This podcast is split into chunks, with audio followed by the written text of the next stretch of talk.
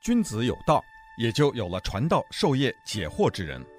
欢迎收听星期一到星期五《授之有道》节目，听王寿之教授为你解读天下事。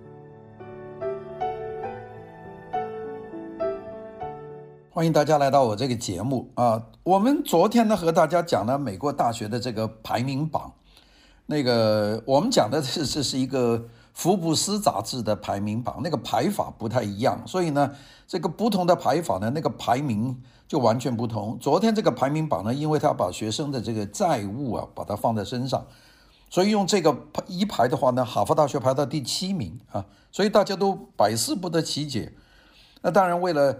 回答这个问题呢，我就告诉大家，全球啊，对于这个排名啊，有五十多种不同的排名的方法。这个五十多种啊，我们平时看的看的比较多是 US News，这个还有福布斯这两个，那看的比较多的。当然你再看看，还有好多，有些你都觉得特别的，你不能够费解。比方说数学的排名。有些把一有一些完全你不知道的这些学校会排在最前面，所以这个我就不讲了啊。这个排名，排名各自有不同的这个排法。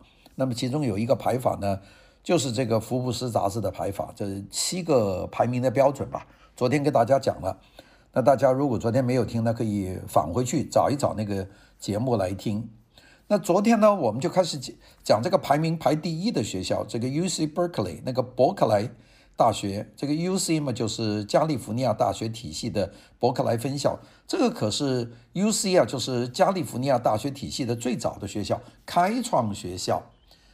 大家说那不怎么不是 LA 呢？没有啊，那个 LA 那个时候才刚刚刚刚开始有个城市。那个时候加州大大学的第一个大学就是 UC Berkeley 啊。哪一年呢？一八六八年呢？大家知道一八五几年？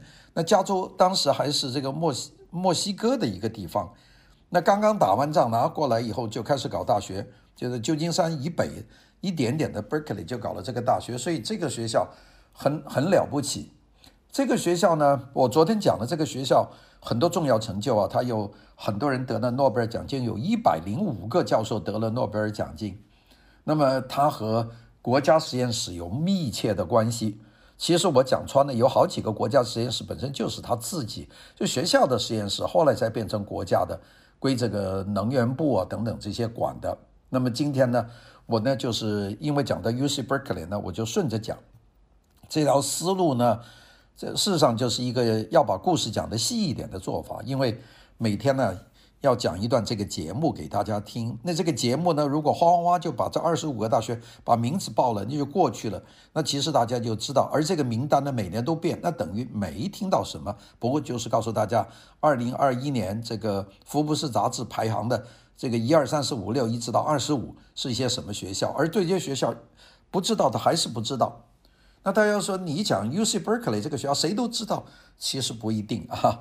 呃，甚至身在那个学校的人，比方说你在 UC Berkeley 学文学，你也不知道学校是干嘛。呃，所以呢，我就今天要特别讲讲这个 UC Berkeley 有关的这些实验室吧。我昨天给大家最后的时候过了一下，我说 UC Berkeley 呢，它有和三家美国国家实验室有关系。其实它一共是有六家有关系的，跟国家有关的。那第一个，第头三家。是跟美国能源部的，美国的这个 Department of Energy 啊，就是这个能源部的有三家实验室有密切关系。那这个讲的不好听，这几家实验室有几有有两家都在伯克利的附近啊。第一个就是 Lawrence Berkeley 国家实验室，这是第一家。第二家叫 Lawrence 这个这个 Livermore 呃。在在那个 Livermore，那个 Livermore 离 Berkeley 不远了。这两个其实原来都是伯克利学校自己的实验室，后来变成国家实验室，就国家给钱。那第三家就很远了，第三家在 New Mexico，在新墨西哥州，叫做这个 Los Alamos。那 Los Alamos 大家一听这个名字就知道跟原子弹有关。这这三个都是伯克利的实验室。那今天我会和大家讲讲的。呃，大家说你不是讲了有这个，呃。还跟还有几家美国国家实验室有关吗？啊，一家叫做美国国家数学研究所啊，数学科学吧，我们叫做 Mathematics Science，就是数学研究所，就国家数学研究所也跟它是密切关系。还有一个 Berkeley 的这个 Space Science，就是空间科学实验室，也都在 Berkeley 这两家。所以你说美国国家数学研究所在哪？在 Berkeley。美国空间科学研究所在哪呢？在 Berkeley。啊，大家说不完全呢？NASA 不是在洛杉矶吗？是的，NASA 有好多不同的实验室。当然，NASA NASA 就是国家宇航局，它的其中的一个实验实验室叫做这个喷气推动机呃研究室啊，Jet 呃 Laboratory，这个在我们的 Pasadena，这个是划归这个 Caltech 啊加州理工管的那个，我们将来讲的加州理工，我们再讲这个研究所。那么还有什么东西呢？它还和这个旧金山大学，也是 UC San San Diego 呃 San Francisco 合作，它还有一个叫医学教学这个这样的研究中心啊，这个就是讲到跟国家有关的研究所。那今天呢，我们的这个思路呢，就先给大家讲讲这个三个科学研究所啊。这个第一个就是 Lawrence Berkeley National Laboratory 啊，这个叫劳伦斯伯克利国家实验室。第二个呢叫。呃，叫做这个 Lawrence Livermore 这个 National Laboratory，就利弗莫尔这个劳伦斯利弗莫尔国家实验室。第第三个就是这个我们讲到罗斯阿拉莫斯国家实验室啊，这就是讲三个。那么当然讲到第三个就是罗斯阿拉莫斯国家实验室呢，这个故事就比较多了，因为那里关系到美国试验原子弹，就丢到日本的两个原子弹都是在那个。那个罗斯阿拉莫斯实验室做的啊，这个这个是对跟美国的国防关系很大。这三个跟 UC Berkeley 有关的实验室当中，第一个没有军事目的，目的就是那个 Lawrence 呃这个 Berkeley 呃是国家实验室，这个是非军事的。后面两个 Livermore 还有罗斯阿拉莫斯这两个就是跟军事有关的，这一共是三个啊。那个，我们先讲它第一个吧。第一个就是这个 Lawrence Berkeley National Laboratory。那个 Lawrence 呢是一个人的名字，这个人叫做 Ernest Lawrence，是这个 UC Berkeley 的一个教授，一个物理学的教授。他出了很多名教授啊。因为这个 Lawrence 教授呢，他名字太大了，所以呢，他的名字就冠在这个呃伯克莱实验室的前面，所以他的全名叫 Lawrence。其实是 Ernest Lawrence，所以他的全名叫 Lawrence Berkeley 国家实验室啊，简称 LBNL。这个实验室呢是隶属于美国能源部，交给加州大学托管，呃，就放在 Berkeley。他的他的那个实验所的地址就在 Berkeley，就在那个大学的山上面。呃，大家去看，那山上有一个实验所，那就是 Lawrence Berkeley National Laboratory。讲到实验室呢，我们一般人都非常的陌生。因为他不可能进去参观呢，这种绝密的地方，他怎么会让你参观呢？所以除了在里面工作过的人，他们大概对他有一点印象，大部分的人都不知道实验室什么样子。我们都很神秘啊，我们看到的实验室都是科学幻想电影里面的实验室。你说有谁看过实验室？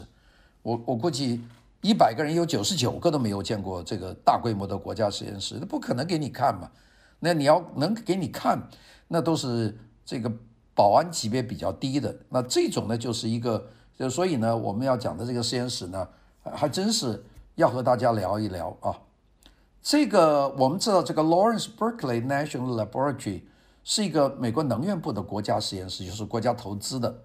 他做的公司都是非绝密级的科学科学研究。那比方说，基础能源科学，这个是这关于能源的，关于生物的研究。关于环境系统，关于关于那个先进的科学的计算，关于这个物质的基本属性，研究物质的，我等一下讲它的成就有多大。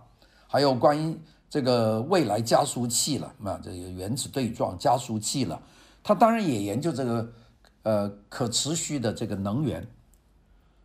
这个一直是美国的最重要的实验所，就是这个 Lawrence Berkeley。也是国际理论物理研究的最重要的中心，所以如果你说哪个人他是在这个这个实验室做过的，他出来找工作，我估计有的是人请他，那当然也不容易了。就这一个实验室，就是个 Lawrence Berkeley National Laboratory，他有十二个人是获得过诺贝尔奖金，那你说这个大学有一百零五个得过诺贝尔奖金，那么其中有十二个就出于这一个研究所，你想这个多了不起啊！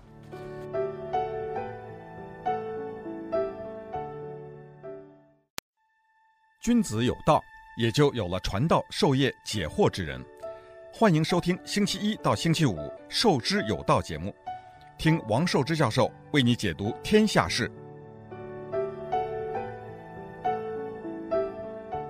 这个研究所有多早呢？很早了，这是由这个 Ernest Lawrence 建立的，一九三一年啊，一九三一年的八月二十六号建立的时候，不是叫做 Lawrence Berkeley National Laboratory，当时叫做 Radiation Laboratory of University of California。那大家听这个名字。这个 University of California 加州大学 Radiation Laboratory 就是放射研究室，因为你研究这些核的东西，它是有放射性的，所以叫放射研究所。现在还可以去啊，到 UC Berkeley，你看山顶校园当中有个小小的山叫 Berkeley 山呢，那个山顶上就是这个这个研究所有什么成就呢？这个成就就大了。这就这个从一九五零年以来，这个实验所实验室啊，发现了十四种新的化学元素。这个化学元素周期表啊，一百零几种啊，呃，我们这个读化学的时候都要背呀，但背不下来了，我真是背不下来，并且这个化学元素还有在发展之中的，那有些元素排到周期表后面的一些，怎怎么都没都没有，它因为很难在这个自然状态当中共生啊，那就要通过核子对照啊去分析才发现啊，先有算法估计有，但是最后才发现。这个光 Berkeley 的国家实验室就发现了十四种新的化学元素，这个都很难读啊，这个名字谁读不下来？这新的元素呢，在中文呢就是拿它的一个一个偏旁，基本上都是金字啊，这个金末所有它是金属嘛，金字边，右边呢就拿一个同音的中文字啊，当然有些也用别的偏旁，比方说他发现的第一个元素 I，这个 I 就是。艾森豪威尔的埃啊，埃克的埃，这边是个石字旁，一个石头，这个叫埃。那后面都是金字旁，这个金字旁边一个拿起来的拿叫拿，环啊，就是一个金字旁，一个不字，不字是简体了，应该是那个反写的环，就是还是的那个还吧，上面当的那个偏旁，这边加一个金旁，就叫环，环是可以做核弹的。那这个这个大家知道，除了铀，环是一个重要的。当然，环后面有镁、有菊、有培、有开、有埃、有费、门诺、劳、度、喜，这都是用一个金字旁加上那个汉字拼音汉字的那个音啊，这个是做法。它的那个原文的名字读起来就非常绕口，我就不读了。反正读了，我估计我也记不住，大家也记不住。这个研究所呢，它是做这个物质的研究工作为主的。一九五四年，伯克利的国家实验室呢就开始启动了一个十亿电子伏特的加速器啊，叫 Bevatron。这个用这个加速器，它用了一年，在一九五五年就发现了两个东西。大家知道，这个原子本来大家认为是最小的，现在原子打开里面有质子、有中子。有很多这种这个这种这种小的更小的环绕这个原子核转的，哎，用了这个这个十亿电子伏特的加速器，一九五四年他们就发现了两样物质，叫反物质，也有质子，就是这个原子重量这个核心的，哎，他发现的有反质子，都是反的，还发现了中子，又发现了反中子，中子不是他们发现的。所以呢，由于发现了这两个两个新的这个粒子啊，所以这个学校两个教授啊，一个叫舍那个舍舍格雷，一个叫张伯伦啊，英文名字不读了。他们在一九五九年就获得了诺贝尔的物理学奖。这个实验室呢，很一直在发展的。他们有一个高级光源实验室，一个装置叫 Advanced Light Source，是美国能源部资助的。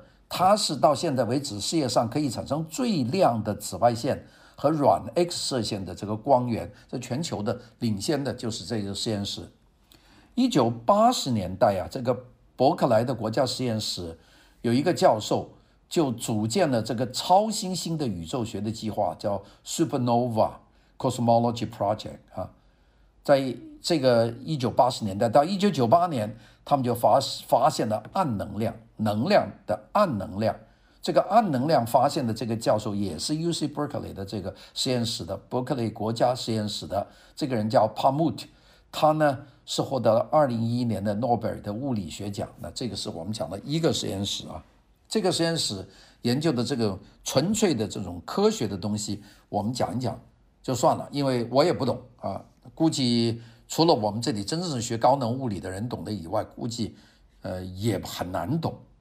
那么除了这个实验室呢，这个 UC Berkeley 呢还有一个实验室，这个实验室也是归国家的。这个实验室呢本来是在我们讲的这个 Berkeley 国家实验室里面，后来呢把它分出来了啊，七一年吧分出来了。这个就是 Lawrence Livermore 啊，利佛摩尔叫 Lawrence Livermore National Laboratory。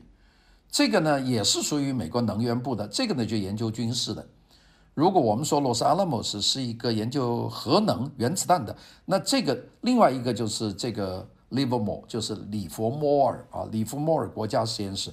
这个这个在哪儿呢？就在 Livermore，Livermore 是 Berkeley 旁边的一个一个很小的 town。所以呢，UC Berkeley 旁边两个实验室，呃，一个就是在 Berkeley 的国家实验室，这是非军用的、非绝密的，而 Livermore 是绝密的，这是它的一个实验室。这个是。呃，我们讲到洛斯阿拉莫斯的时候，我会特别讲到这个，他们都是属于管理呢，属于加州大学，就是 University of California，由他们管。那么，但是呢，从二零零七年开始，为了安全的话呢，就有几个保保证安全的公司一起参加管理，那就是光不是 UC 管了啊，这个管理的单位就很多了。我们这这个讲到这个 Livermore，Livermore，那我们不多讲，因为。呃，讲起来呢，就都是一些实验的项目，并且它很保密。那其中呢，我们要讲到的就是罗斯阿拉莫斯国家实验室啊，全名叫做 Los Alamos National Laboratory。那这个实验室呢，就不在不在那个呃这个加州，因为它要试验原子弹的，它不可能太近啊，所以它在 New Mexico，在新墨西哥州。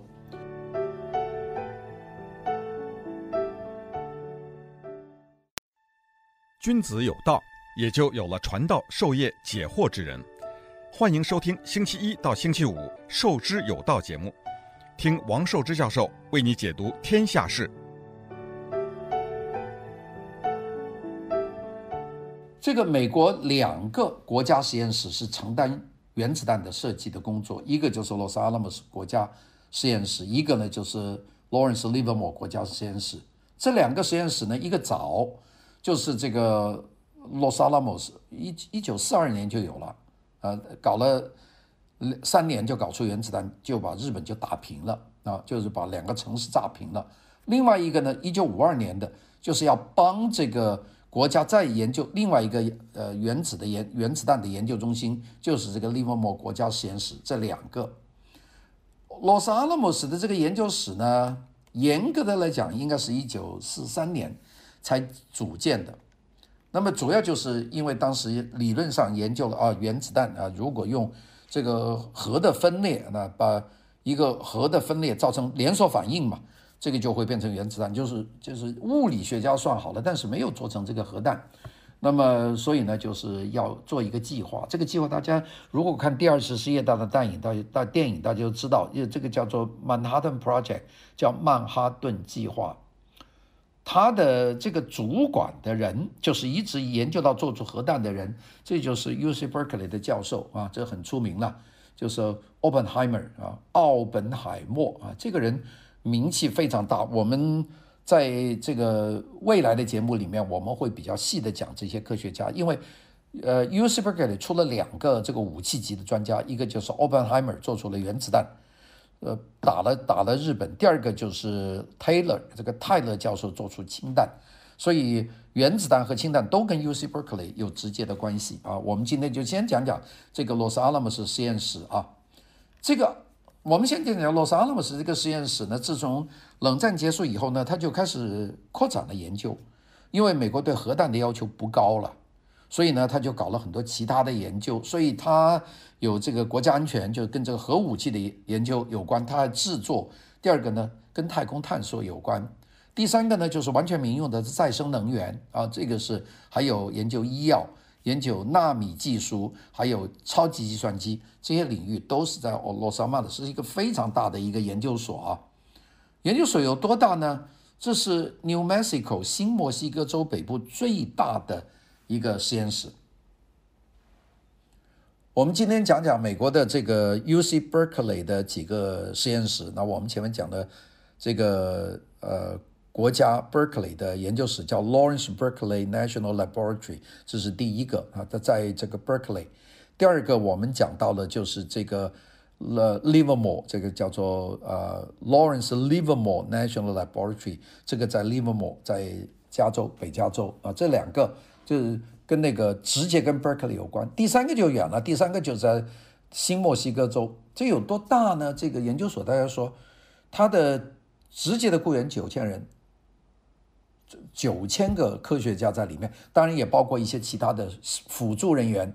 另外呢，还有合同雇员，大概有七八百个，都加起来有一万个技术人员、科学家在那里工作。所以那边新墨西哥州就一大片了。另外呢，这个国家还派人监管这个安全，大概有一百二十个美国能源部的这个人员呢，是驻扎在罗斯阿拉莫斯这个实验室，就是管理。监管那里的工作和运行的情况，那么大家说这个一万个这个科学家里面到底有些什么样的分别呢？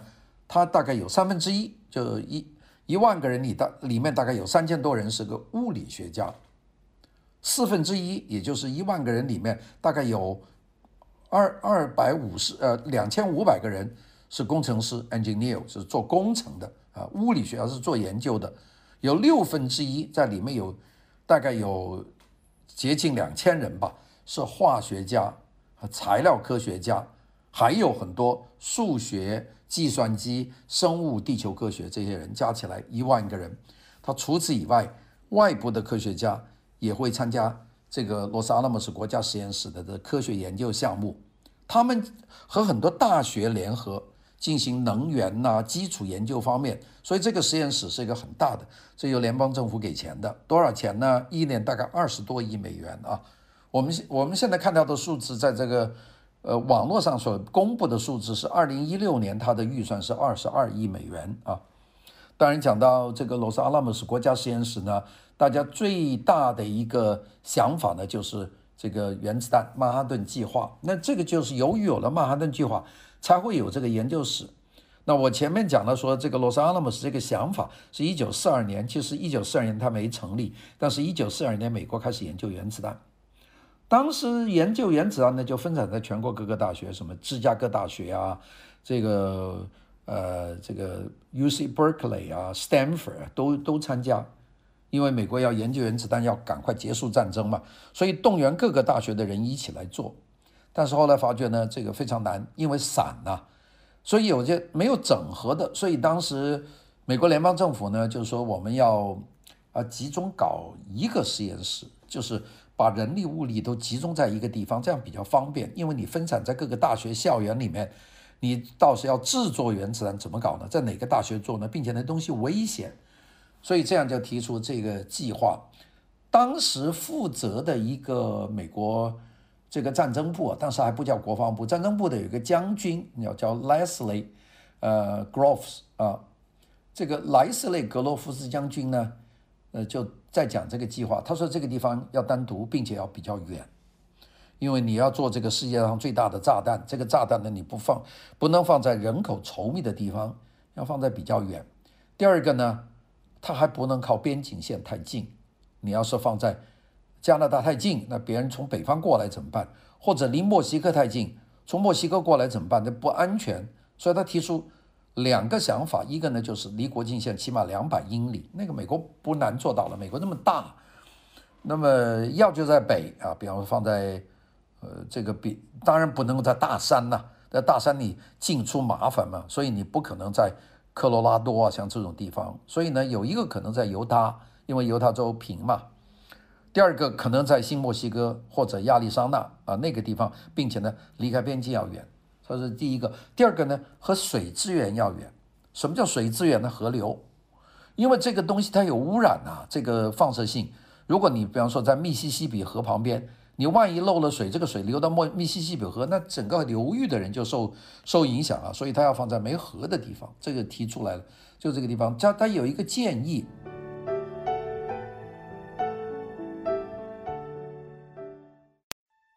君子有道，也就有了传道授业解惑之人。欢迎收听星期一到星期五《授之有道》节目，听王寿之教授为你解读天下事。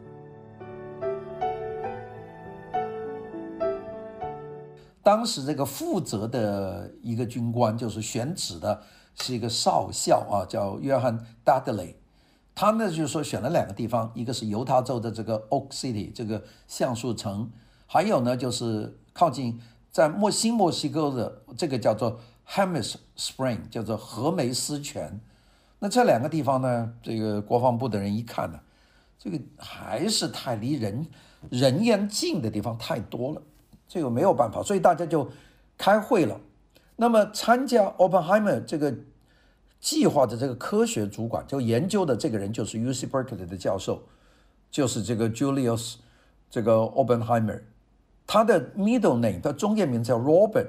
所以我们把它 Oppenheimer，我们一般人都把它叫 Robert Oppenheimer，其实他的第 first name 是 Julius 啊，是一个犹太人。我们今天会特别讲到这个人的啊，他呢，因为年轻的时候他在 New Mexico，他住过，有好多年。New Mexico 很大的一个州了，人口也不多，这个大荒漠很多，他去看过，所以他就记起了他小时候见过这个 Los Alamos 牧场啊，这个叫 Los Alamos Ranch。他当时去过，他说那里呢，山顶非常的平缓，这个如果开条公路进去非常方便，并且周边没有什么人。那么这个少校呢，这个这个达德雷呢，他说那个地方不行，那个地方这个离学校太远了，你的你这个大学这个 UC Berkeley 在那里，你从那里这么远，交通也不便，就拒绝了。但是呢，这个格罗夫斯将军。他呢就去那里看了一下，就因为 Oppenheimer 建议说你在这个 Los Alamos，所以呢这个 Groves General Groves 呢就去看了一下，他就是说对了，这个地方就这个地方，就我们就在这个地方，所以最后的决定呢就是 Groves。当然谁决定的这个 Leslie Groves 现在一般人都不知道了，但是这个选址的这第一人就是这个 Robert Oppenheimer，现在谁都知道他，就是因为他选择这个地方，美国就在这里做了。这些地方是绝密的了，呃，当然现在讲起来很可笑了。他这个做的绝密，里面所有的秘密研究的计划都给一个间谍全送到苏联去了。所以美国核爆了核爆弹。你知道这个杜勒斯见到斯大林的时候，跟斯大林说：“我们现在拥有一种很大很威的武器，就是跟他讲这个原子弹。”斯大林都面不动声色。其实斯大林完全知道，并且苏联已经在做了。所以呢，你说这保密呢，这保不到。其实里面有一个。间谍，等下我们会讲，这一个人就这个所有的这个曼哈顿计划全部就送走了，所以这当时这个事情，但是保密级别是很高的，他这个很快就就在新墨西哥州这个罗斯阿拉姆斯建立的这个是是实验室，几千个人员呢，这个它的位置是个秘密，当然现在没办法保密的，现在有卫星了，那个时候没有啊，谁知道啊？那个没有人知道，他连地址都没有啊，你说你。在那里工作没有的，那么就是用了三个邮邮政编码。这个，所以你所以你丈夫在那工作不知道，你寄信寄到哪去呢？寄到 New Mexico 的这个圣塔菲，圣塔菲的邮政。当时美国邮政代码不是五位数，只是四位啊，幺六六三幺八零零幺五三九 New Mexico 这个圣塔菲，寄到那里去就行了。一直是用两个秘密的这个这个邮政编码。这个学校呢，本来呢是归这个加州大学管的，因为加州大学是一个核心的牵头的部门。但是加州大学呢都不知道国家在那搞什么。Oppenheimer 是加州大学的教授，但是他不能够跟加州大学的校董啊去讲这个事儿。所以到了这个原子弹最后丢到日本呢，加州大学的这个董事局的主席，这个叫做 Sproul，这个。Robert Sproul，他在爆炸了以后，他才知道哦，原来我们的 UC Berkeley 跟这个原子弹有关系，因为我们的人参在参加来做，特别是 Oppenheimer 物理系的教授，就是做这个原子弹的人，这个才知道，你们就知道这个多保密了。他这个做出了三个原子弹，大家说不是两个吗？三个，因为第一个要试验，做出来这个原子弹非常大了，做一个架子，就在这个阿洛斯阿拉莫斯附近的就就试了第一个原子弹。那这三个原子弹，第一个叫做三位一体，叫 Trinity 啊，第二个叫做小男孩，第三个叫胖子 啊，就是三个。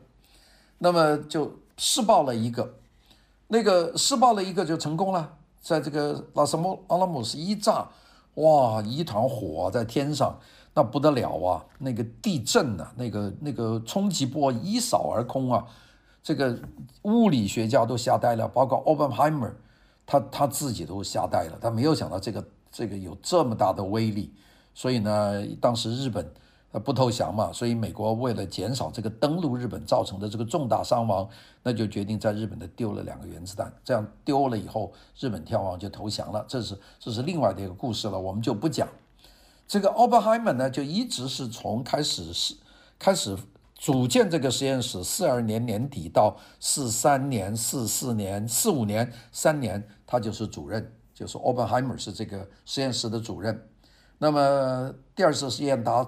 大战结束了，他就离职了。他离职以后呢，这个当时的原子弹呢是手工做的，就是这些科学家呃一一样一样的拼把它做成的，丢了以后就没有了。所以当时呢任命了第二个这个科学家来接替奥本海默当主任啊，呃这个叫 brad burley 叫做 Norris brad burley 他的任务呢就是批量生产啊，批量生产。当然，后来 Bradbury 在这个罗斯阿拉莫斯成功了，所以后来就量产了。所以美国核弹多嘛，就是这个道理。很多罗斯阿拉莫斯实验室的这名人，包括 Oppenheimer，，他们呢后来都成为了反对原子弹的人啊。这他们都觉得这个东西杀伤力太大了，人类要毁灭了。所以这个是后面的故事。我们明天呢就会和大家从这个罗斯阿拉莫斯一直讲到这个 Oppenheimer。这个 Oppenheimer 有很多故事可以听的。明天呢，我们就花点时间和大家讲讲 openheimer。好的，谢谢大家，明天见。